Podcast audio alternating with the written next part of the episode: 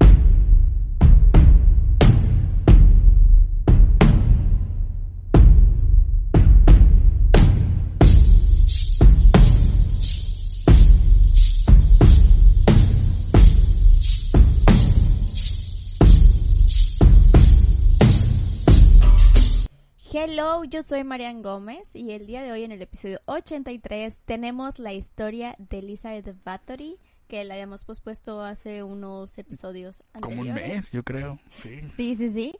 Y el día de hoy ya la traemos por fin, así que vamos a hablar un poquito de Elizabeth Bathory, la condesa sangrienta y su historia. Claro que sí.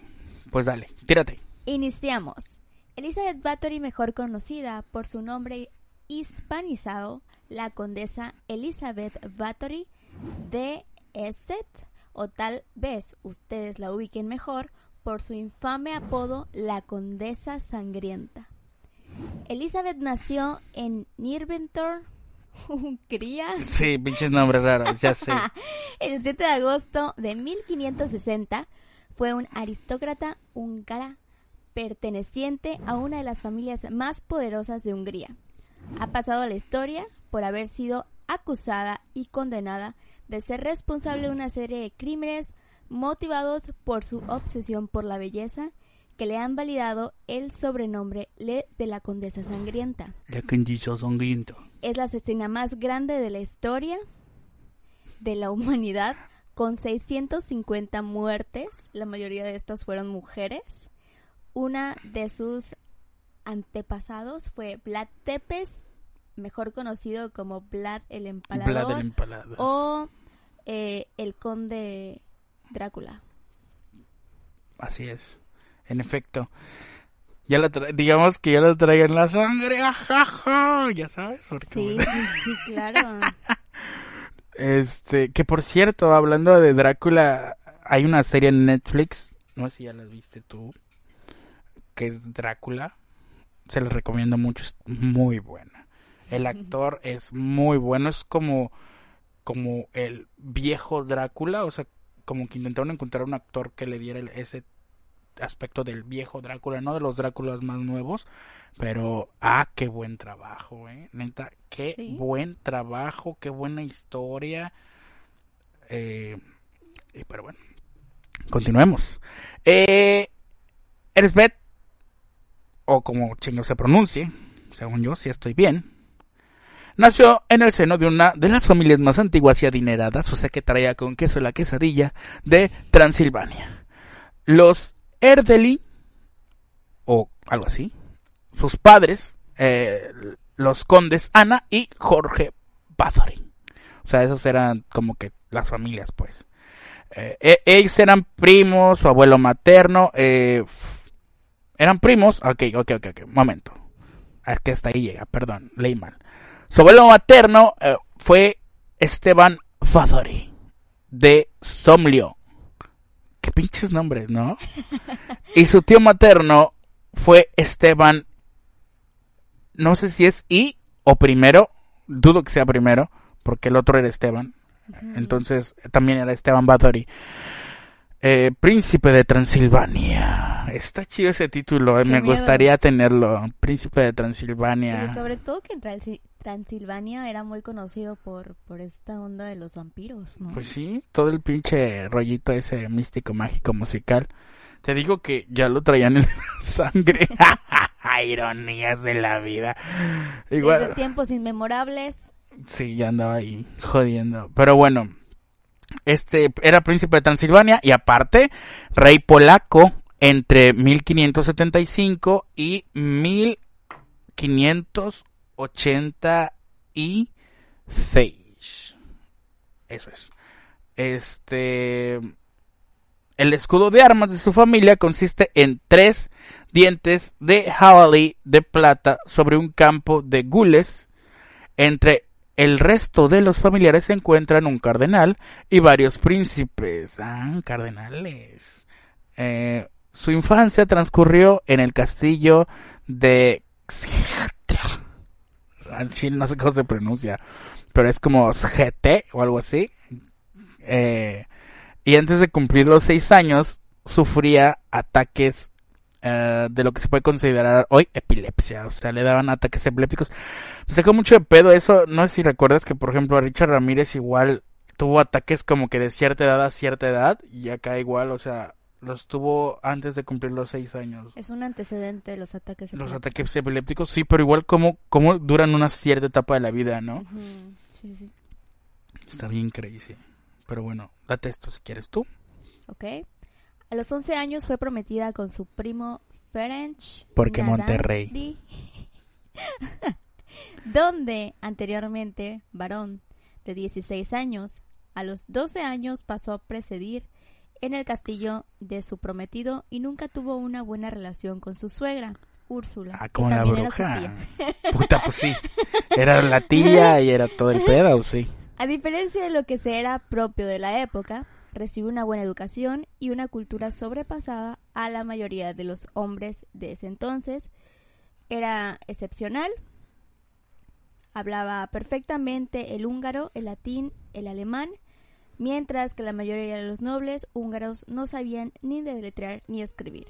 Hasta el príncipe de Transilvania era prácticamente analfabeto.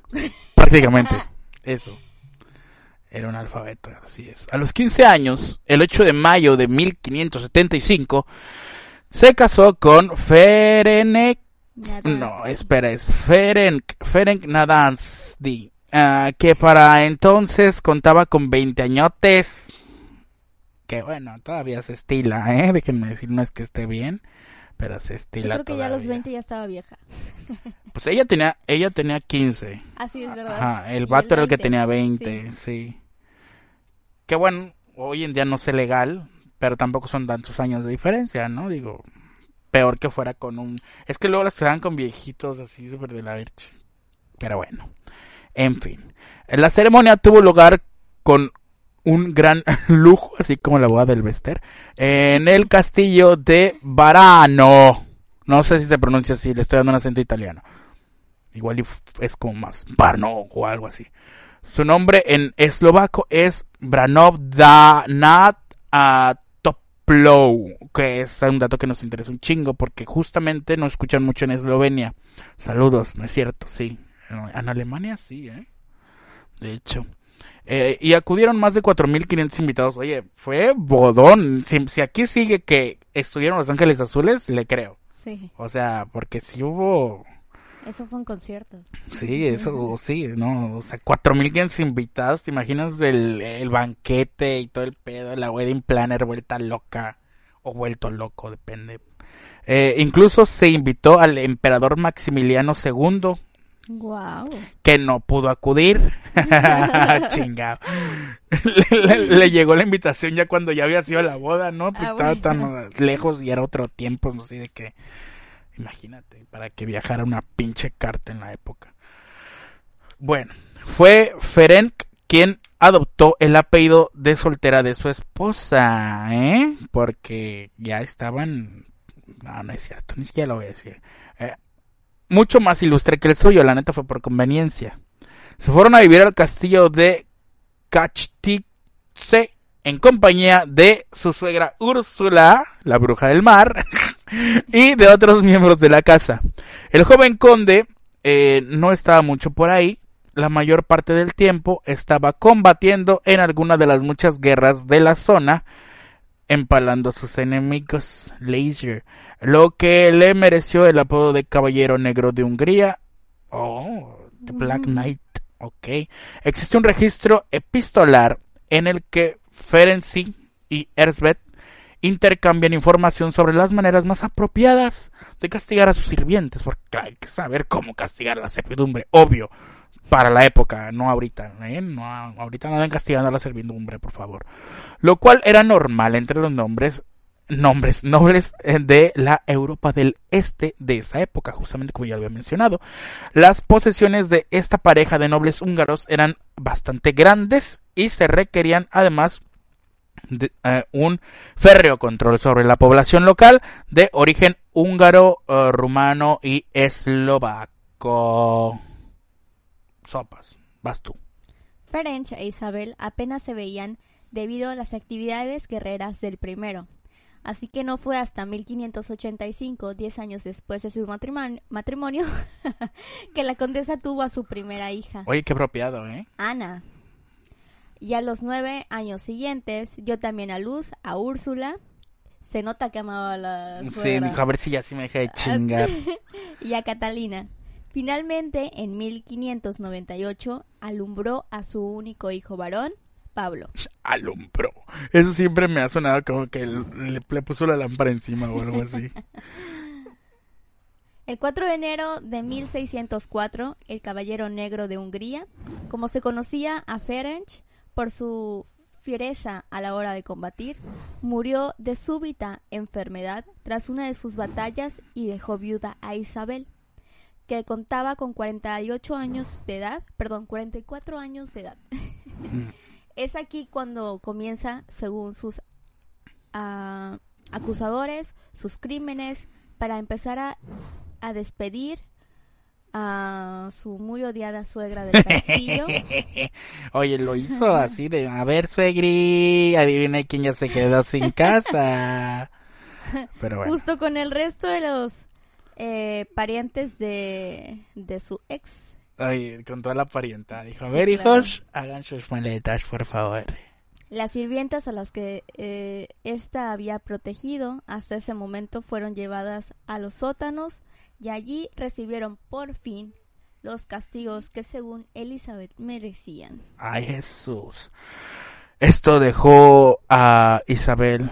Es la misma persona, ¿eh? Isabel, Lisbeth y Elizabeth es la misma persona. Son simplemente nombres que se les han puesto partiendo de su nombre original. Digo, porque no se llama menor ten. Entonces, esto dejó a nuestra personaje principal de esta noche, Isabel, o Erzbeth, la condesa sangrienta, en una situación peculiar. Señora feudal de un importante condado de Transilvania, metida en todas las intrigas políticas de aquellos tiempos convulsos, pero sin ejército con que proteger su poderío. Por la misma época, su primo, Gabor Báthory, se convirtió en el príncipe de Transilvania, con el apoyo económico de la riquísima Erzbeth, repito, Isabel. Eh, Gabor, o sea, se Gabriel. Gabriel, se metió pronto en una guerra contra los alemanes por complejas razones políticas como toda la vida. Esto la ponía en peligro de ser acusada de traición por el rey Matías II de Hungría. Viuda como era, se vio más vulnerable y aislada que nunca. Es por esta época que empieza a escucharse rumores de que algo muy siniestro ocurría en el castillo de. Cachacha. El castillo de Saste. Sí, porque che, ¿quién se, se pronuncia? Yo le diría el castillo de Caché. Vámonos. Sí, cabana. A través de un pastor protestante local llegan historias de que la condesa practica la brujería, Ay, eso. la magia negra, Ay, Dios.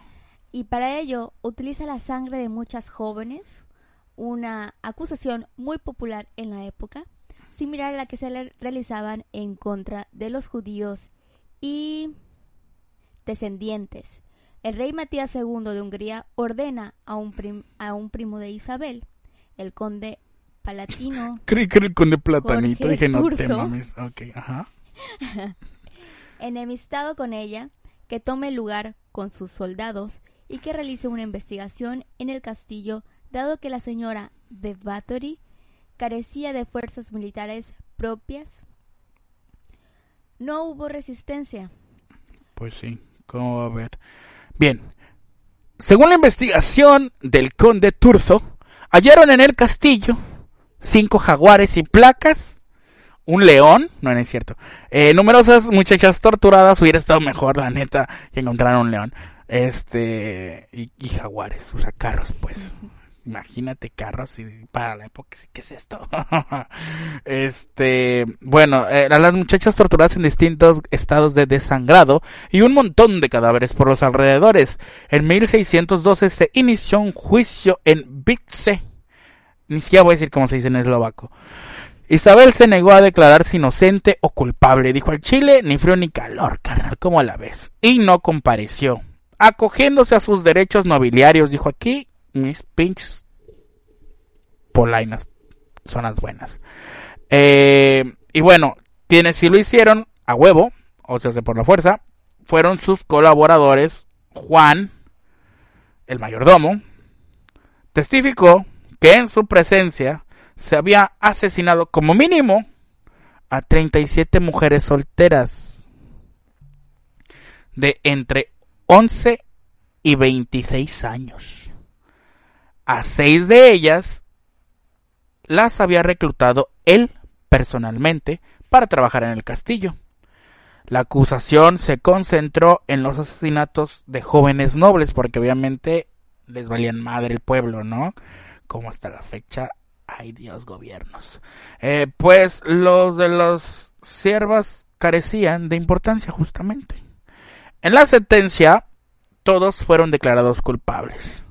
Algunos de brujería, otros de asesinato, y los demás de cooperación. O sea, si ahí dijeron todos son culpables, sin a su madre todos, y vámonos. Pero bueno, sigues. Aquí.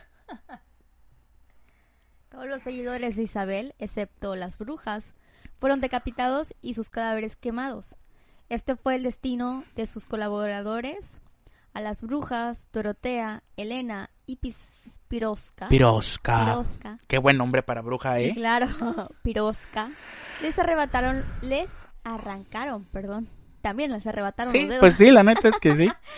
con tenazas al rojo vivo para haberlos empalado en sangre de cristianos. Y las quemaron vivas, es decir, que era una práctica muy común en esa época. Una burguesa de la zona acusada de cooperación también fue ejecutada. Katrina. Ajá. Qué, tan- qué bonito nombre, ¿eh? Sí, claro. que con 14 años era la más joven de las ayudantes de Isabel, salvó la vida por petición expresa de un si- superviviente, aunque recibió 100 latigazos en el Olo, cuerpo. Burgo, no, pues mátame. Bien. Pero la ley impedía que Isabel, una noble, fuera procesada, o sea, traía ahí protección diplomática. Fue encerrada en su castillo.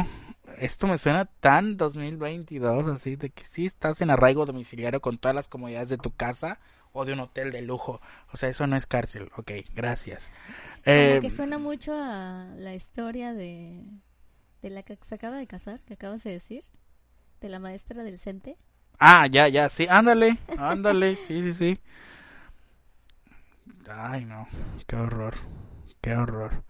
Este, pero bueno, eh, fue encerrada en su castillo tras introducirla en sus aposentos los albañiles. Ah, chinga, los maestros ahí andaban esperando, ¿no? Sellaron puertas y ventanas, dejando tan solo un pequeño orificio para pasar la comida. Pues sí, pero adentro debe estar de, de lujo, ¿no? Bueno, dentro de lo que cabe. Eh, finalmente, el rey Matías II de Hungría pidió su cabeza por las jóvenes aristócratas que supuestamente habían muerto a sus manos. Pero el primo de esta le convenció para que retrasara el cumplimiento de la sentencia de por vida. O sea, eso no es un atrasar. Eso es un ya no le van a cortar la cabeza. O sea, qué pedo. Pinche gente. Pero bueno, eh, así que la condenaron a cadena perpetua en confinamiento solitario, ¿eh? sin Netflix y sin internet, obviamente.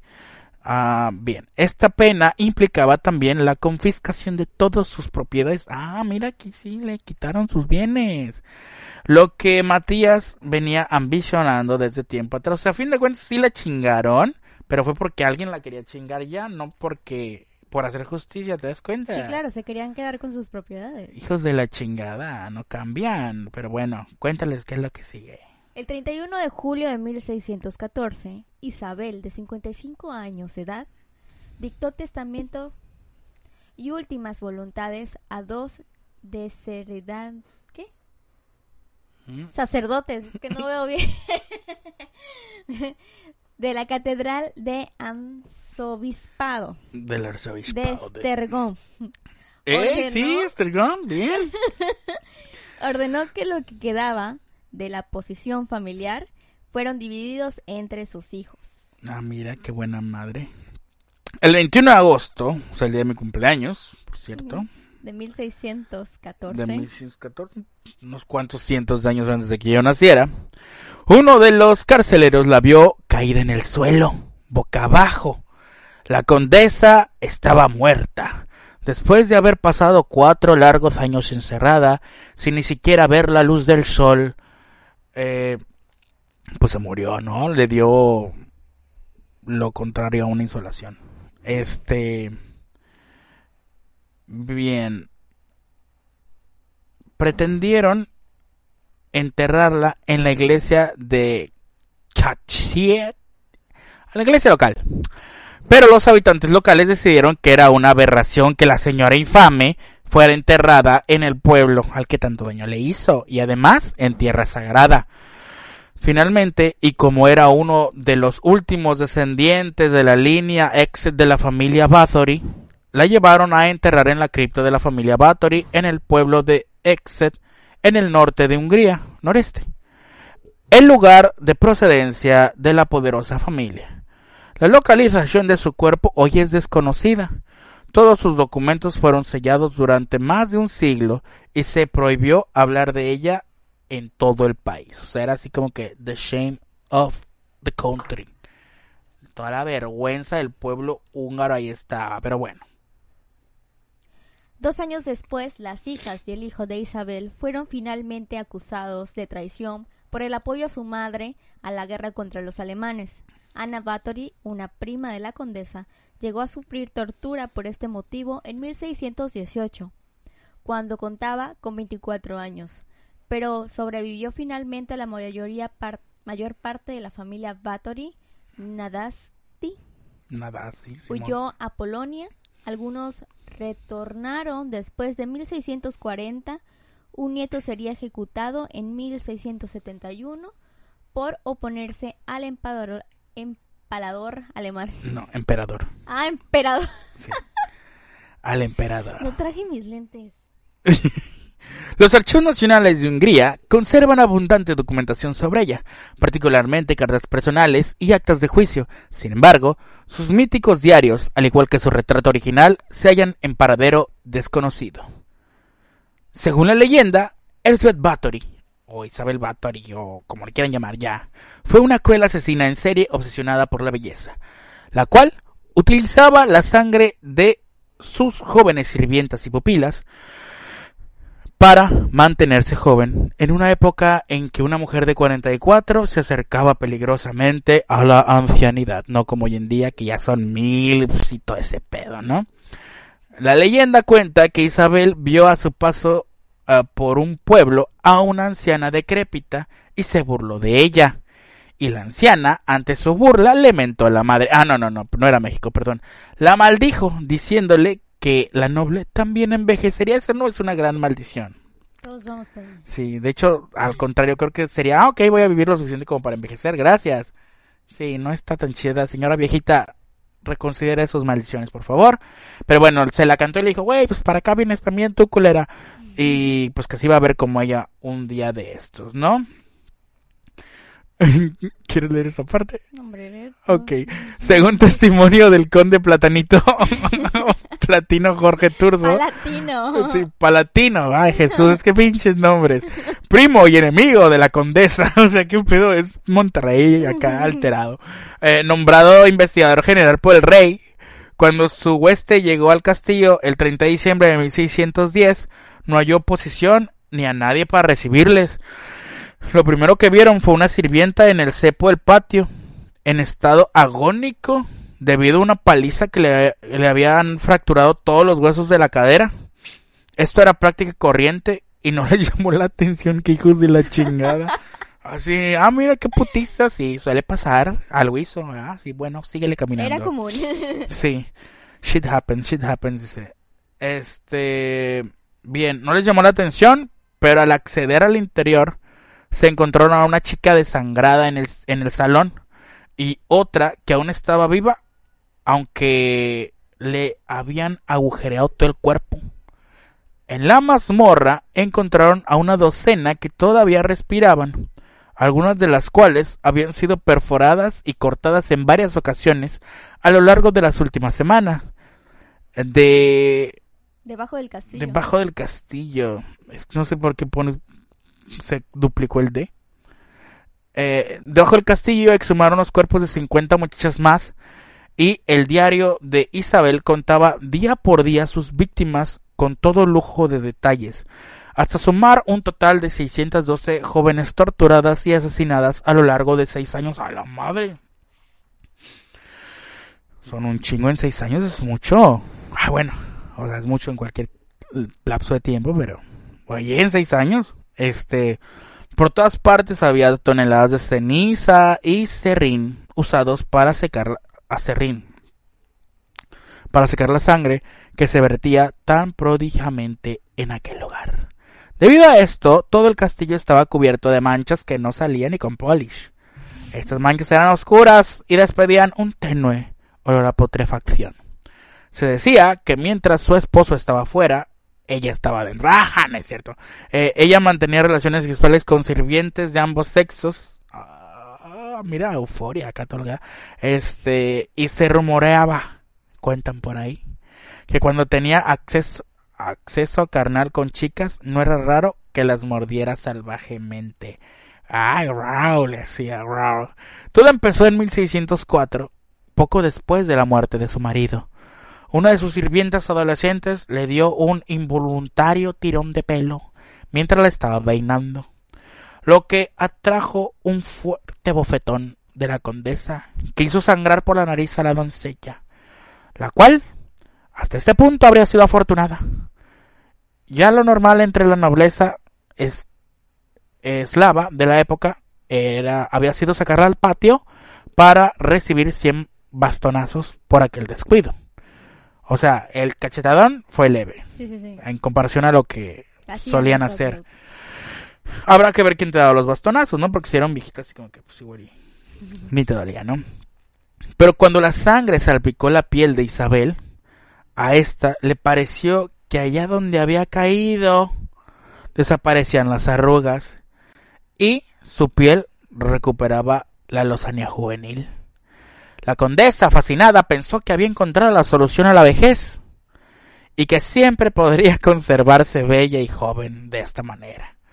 Tras consultar a sus brujas y alquimistas y con la ayuda del mayordomo Torco y la corpulenta Dorotia, fíjate qué buen nombre para alguien corpulenta, Dorotia, Desnudaron a la muchacha, la degollaron y llenaron un barreño con su sangre, o sea, una tina. Isabel se bañó en la sangre, o al menos se zambulló con ella, todo el cuerpo para recuperar la juventud. Entre 1604 y 1610 los agentes de Isabel se dedicaron a proveerla de jóvenes entre 9 y 16 años para sus rituales sangrientos. En un intento de mantener las apariencias, habían convencido al pastor protestante local para que sus víctimas tuviesen entierros cristianos respetables. Cuando la cifra comenzó a subir, pues el pastor dijo, no mamen, y dijo, pues como que aquí algo no me cuadra, ¿no? Qué perspicaz era el pastor, por cierto. Todas entran y salen muertas. ¿Cómo qué? ¿Qué será? ¿Qué será? Que es peligroso allá adentro del castillo. Porque, bueno, eran causas misteriosas y desconocidas. Así que... Eh, ella lo amenazó para que se callara. Dijo, cállate, si no voy a decir lo de los niños. Dijo, ay, ay, muere pues. Este, y comenzó a enterrar en secreto los cuerpos desangrados. Esta es al menos la versión de este pastor, que fue quien la denunció oficialmente al rey Matías II de Hungría y a través de la curia clerical. Más adelante, en la época que los errores de Gabor la pusieron en una delicada situación política, tomó la costumbre de quemar los genitales a algunas sirvientas con velas, ay Jesús, carbones y hierros también al rojo vivo, por pura diversión. ¿Qué pedo? Sí necesitaba como que Netflix o algo. También generalizó su práctica de beber la sangre directamente mediante mordiscos en las mejillas, hueva, en las mejillas, en el yugular mínimo más sangre, güey. Los hombros o los pechos, está yendo como que en modo puerco, ¿sabes? Sí, sí, sí. O sea, está, decía, mm, sí, como que qué pedo. Para esas cuestiones privadas se apoyaba en la fuerza física de Dorotía, que aunque ya mayor, seguía siendo muy capaz de inmovilizar a cualquier joven. Pues ahora estaban bien morrillas. En la posición requerida. Esto ocurrió mientras estuvo en Viena. En 1609, Isabel, por la falta de sirvientes en la zona como consecuencia de tantos crímenes que ya hacían desconfiar a la gente humilde, o sea, ya nadie quería chambear para ella, cometió el error que acabaría con ella. Utilizando sus contactos comenzó a tomar a niñas y adolescentes de buenas familias mm, para educarlas y que le hicieran compañía. Algunas de ellas comenzaron a morirse misteriosamente, ¿no? Por las mismas causas misteriosas, lo cual no era raro en aquella época, bueno, sí, no era raro, por las elevadas eh, tasas de mortalidad que había entre jóvenes y, y niños. O sea, realmente llegar a viejo, sí está cabrón en la época. Sí, claro. Pero en el internado de caché, digámosle, el número de fallecimientos era demasiado alto. Ahora las víctimas eran hijas de aristócratas eh, menores, por lo que sus muertes eran consideradas importantes. La bruja Ana eh, Darbulia le habría prevenido que nunca tomara o sea, ya se le había encantado, le dijeron, hey hija, ahí no. Pero le hizo lo que el viento jales y dijo, mira, yo voy a hacer lo que yo quiera. Aparte, para ese tiempo ya había fallecido. Eh, fue su amiga Ersi Majora, Majorova, o Mayorova, ¿m? viuda de un rico granjero que vivía en la cercanía de la localidad de Milova, quien convenció a la condesa que no pasaría nada. O sea, fue y le dijo, tú chingatelo, no pasa nada. Y, mm, Bueno, y es que esto pasa porque todas las servidumbres de donde ella vivía ya no habían. no, yo no o sea, ya se las había chingado, literal. comido. Sí, bueno, Sí, sí, sí. Y fue por eso que se expande a... sí, pues qué le más. queda a la gente noble, ¿no? Sí, claro. En fin. ¿Quieres leer esta parte? No, léelo tú. Ok. Es por no traer lentes. Si es por no traerla. Hacia el final, muchos cuerpos se ocultaron en lugares peligrosamente insensatos, como campos cercanos, silos de grano, el río que corría bajo el castillo, el jardín de verduras de la cocina. Finalmente, una de las víctimas logró escapar antes de que la matasen e informar a las autoridades religiosas. Ah, porque pues sí, la época.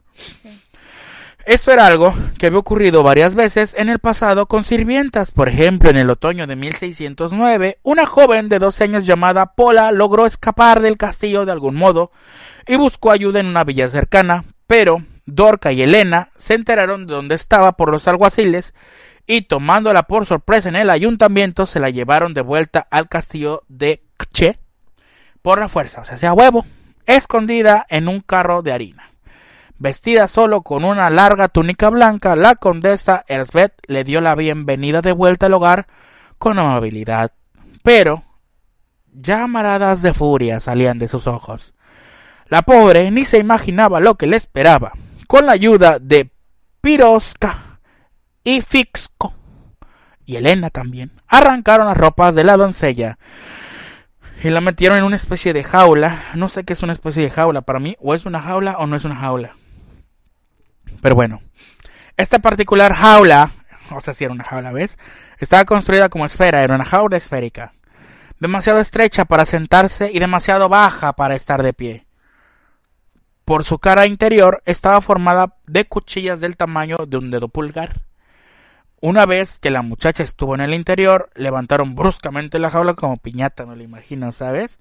Con la muchacha adentro, imagínate una piñata con púas adentro, ¿no? Eh, y una vez que la muchacha estuvo en el interior, levantaron bruscamente la jaula con la ayuda de una polea. ¿ah? Pola, eh, Pola, polea, todo está conectado. Intentó evitar cortarse con las cuchillas, pero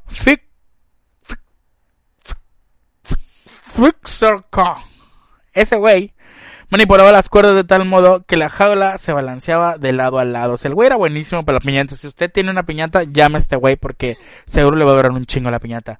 Eh, me perdí.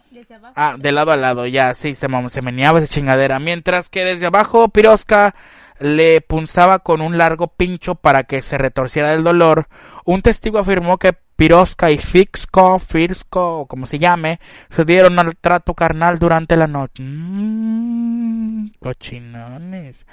Eh, durante la noche, acostados sobre las cuerdas para obtener un malsano placer del tormento. ¡Qué locos! O sea, sí, qué locos. Un malsano tormento con cada movimiento eh, padecían la desdicha. O sea, esos güeyes estaban cochando encima de los cables que hacían que se moviera. Y con cada cochada hacían que se lastimara la morra. ¡Wow! That's very psych. Pero bueno.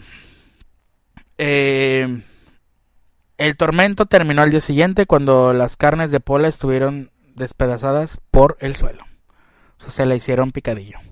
Esta descripción que les acabo de dar tiene su parecido con otro artilugio de tortura utilizado por Bathory, llamado la doncella de hierro, el cual era una especie de sarcófago que reflejaba la silueta de una mujer, pero por dentro tenía pinchos. Este artilugio se abría para introducir a la víctima y luego encerrarla y pues ya se te todo seguro, todos la conocen. Es imposible saber hoy en día qué sucedió realmente. Desde el punto de vista psiquiátrico, Isabel Bathory sería una anomalía que se sale del patrón común de todos los asesinos en serie conocidos. En la Europa del Este de la época eran común castigar cruelmente a siervos y pupilos y ejecutar incluso a pequeños delincuentes de las maneras más espantosas. Quizá fuera sádica y, en consecuencia, se aplicara especialmente a la hora de imponer disciplina o incluso obligar a sus sirvientes a tomar parte de las prácticas sadomasoquistas, más o menos extremas, más o menos extremas, por Dios, eh, ninguna novedad para la nobleza de su tiempo, es que sí, estos güeyes estaban bien locos, cuya impunidad y poder legal les permitía tratar a la servidumbre como quisieran. Es muy probable que a todo eso se le añadiese una campaña de difamación debido a su apoyo a Gabor Bathory en la guerra contra los alemanes. La propaganda de este estilo para desestabilizar el poder de un noble no estaba fuera de lo normal tampoco. En aquella época era bastante común en esa zona geográfica. O quizás fue realmente una torturadora, una torturadora y asesina en serie amparada en su estatus. Que solo perdió cuando por falta de nuevas víctimas pues empezó a chingar a la gente cercana como dicen por ahí, uno no caga donde come. El caso de la condesa Bathory ha inspirado numerosas historias desde el siglo 18. Porque sí sé leer números romanos. O sea, sí fui a la escuela. Hasta la actualidad. O sea, sí, hasta la actualidad, pues. ¿Sí? O sea, historias desde esa época hasta ahorita. Quiero que les quede claro. Es que hay una película en Prime. El motivo más común de esto fue que la condesa se bañaba en la sangre de sus víctimas para conservar la juventud. Esta leyenda apareció por primera vez en un grabado del libro Trágica Historia de 1729 del erudito jesuita Laszlo Turoski, quien también, ah, que es también, perdón, la primera narración escrita de la historia de Bathory. Su leyenda apareció en 1817, cuando se publicaron los relatos de los testigos aparecidos décadas antes en 1765. En estos no se incluía ninguna mención a los baños de sangre. En su libro eh, Hungary and Transylvania, publicado en 1850, John Paget describe el supuesto origen de los baños sangrientos de la condesa, aunque su versión parece ser un relato ficticio de la tradición oral de la zona. Es difícil saber hasta qué punto son verídicos o como dirían por ahí, verídicos. ¿Sí? Estos datos. El placer sádico se considera el motivo más plausible para los crímenes realizados por Erzbeth Bathory. Pero que quede muy claro que toda esta historia que tiene un origen realmente oral, porque no hay datos así firmes, bien podría ser justo eso, una campaña de difamación para quitarle el poder, que fue lo que a final de cuentas hicieron. Claro, y quitarle toda su riqueza. Quitarle las cosas, sus tierras. Así es. Efectivamente, pudo Entonces, haber sido una historia que se inventaron. Así es. Digo, sí, para la época eh, se utilizó, bueno, fue antes probablemente, pero recordemos las cacerías de brujas. Sí, pero... Era cuestión nada más de señalar a alguien y ya era justo juicio, ¿no? Pero ahora bien, son 612 cuerpos cadáveres. Pero según. Bueno, es que no estamos en esa época. Sí, es que por ejemplo ahorita creo yo que será como que un poquillo más sencillo encontrar como que un registro real. Igual y aquí en México no, pero en otros lados no. Pero en aquel entonces, o sea, bastaba con que el güey en encargo al poder escribiera, ah, hemos encontrado 612 cuerpos de mujeres en, y ya. O sea, porque acuérdate que estaba era como que la policía eclesiástica, o sea, era la iglesia era la que gobernaba, por así decirlo, la que ponía la ley. Entonces era lo que ellos decían. Y no había mucho que hacer al respecto, o sea, o, la bebes o la derramas. ¿Tú qué piensas al respecto? Fíjate que yo creo que que fue un pedo de política, o sea, que fue un asunto de difamación para chingarle sus cosas. Mira, yo pienso que a lo mejor y algo hay de verdad en esa en esa historia. A lo mejor y eh, los actos sexuales que tenía con Ándale, eso te iba a decir. Ajá, Sí, que tenía con, con, sus sirvientes, el tratarlos mal. Yo siento que eso sí puede ser verdad. Ahora, imaginarnos a Elizabeth en una tina con sangre y su copa de sangre está muy creepy. Sí, o sea, de que había gente bien zafada. mujeres tienes que matar para poderte bañar? No sé, ¿cuántos litros de sangre tendremos en el cuerpo? No me acuerdo. O sea, como, cuatro mujeres. ¿Cuatro? ¿Seis? ¿Seis? ¿Ocho? ¿Diez? ¿Cuántos litros hay? Es más, en este momento voy a googlearlo. En este, pues. O sea, para un baño en tina necesitabas a más de una mujer. Pues es que ya es que en seis años fueron 612. Sí, claro. Pero estoy segura que ella bebía y se bañaba todos los días con tal de sentirse joven y bella todos los días. Claro. Ay, fíjate, pinche, hasta pendeja si sí lo hizo, ¿eh? Porque obviamente esto depende del sexo y la, y la altura de la persona pero tiene entre 4 y 6 litros el cuerpo adulto. O sea, se está haciendo mal porque está matando niños y jovencitos. O sea, lo ideal hubiera sido chingarse adultos. Sí, claro. Este, para más sangre, pues. Pero entiendo que a lo mejor el trip pudo haber sido sangre joven porque me pase su juventud, ya sabes. Bueno, el dato, el dato curioso aquí es que se supone que eran doncellas vírgenes. Sí. Que igual ahorita el negocio ya estuviera quebradísimo. la neta. Yo creo que por eso ahorita ya ven. Ya nadie, ya mejor. Sí.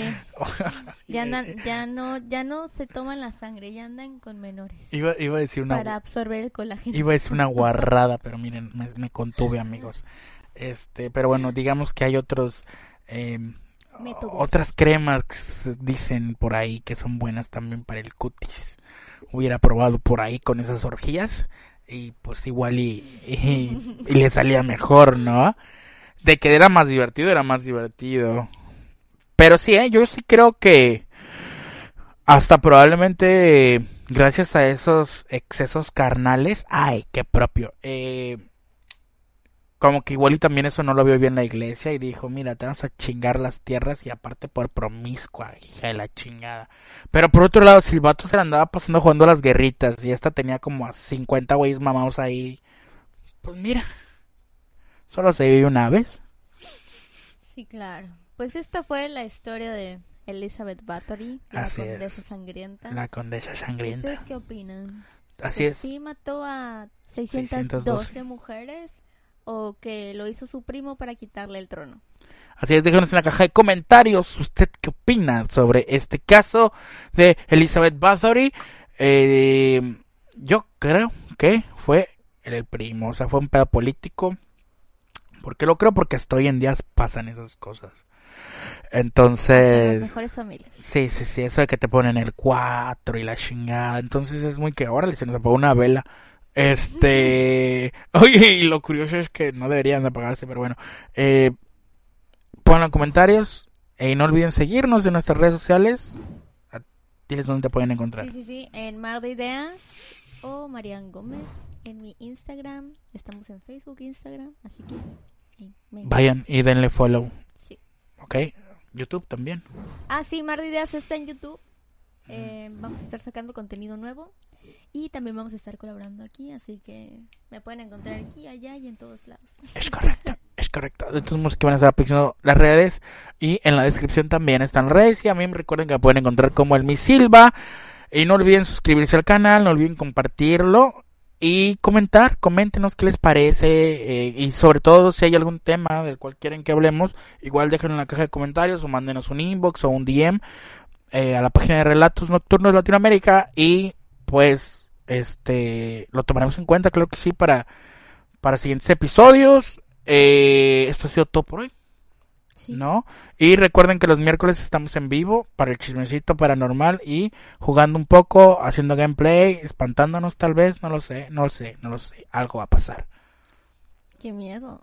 Sí, a ver qué pasa. Y, y pronto les tengo preparadas sorpresas, bueno, les tenemos preparadas sorpresas que ella no sabe, de hecho, pero ahorita le voy a contar. Vamos a tener un especial de parejas eh, por el mes de febrero. Así que espérenlo. Oye, sí, espérenlo. De Sí, hecho. porque él no sabía. Sí. ¿Ven? Aquí nos damos sorpresas así en, en... Bueno, no está en vivo, pero nosotros sí estamos en vivo. O sea, ahorita, pues, ustedes nos están viendo en vivo. Para cuando ustedes estén viendo esto, ya sabemos qué es. y ustedes no. Así es que estén muy al pendientes. Y les mandamos mucho nocturno. Lo, nos escuchamos, vemos y hasta el miércoles en vivo. Vayan, no nos dejen ahí solos. Vayan al en vivo, echar el chismecito paranormal. Y el próximo viernes con justamente el tema que acaba de decir, supóngame yo. Entonces, adiós.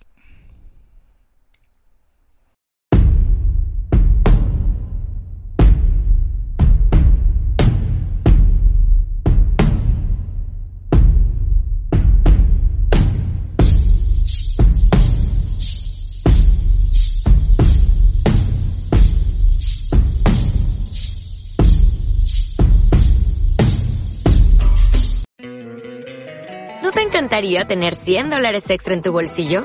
Haz que un experto bilingüe de TurboTax declare tus impuestos para el 31 de marzo y obtén 100 dólares de vuelta al instante. Porque no importa cuáles hayan sido tus logros del año pasado, TurboTax hace que cuenten. Obtén 100 dólares de vuelta y tus impuestos con 100% de precisión. Solo con Intuit TurboTax. Debes declarar para el 31 de marzo. Crédito solo aplicable al costo de la presentación federal con TurboTax Full Service. Oferta sujeta a cambios o cancelación en cualquier momento.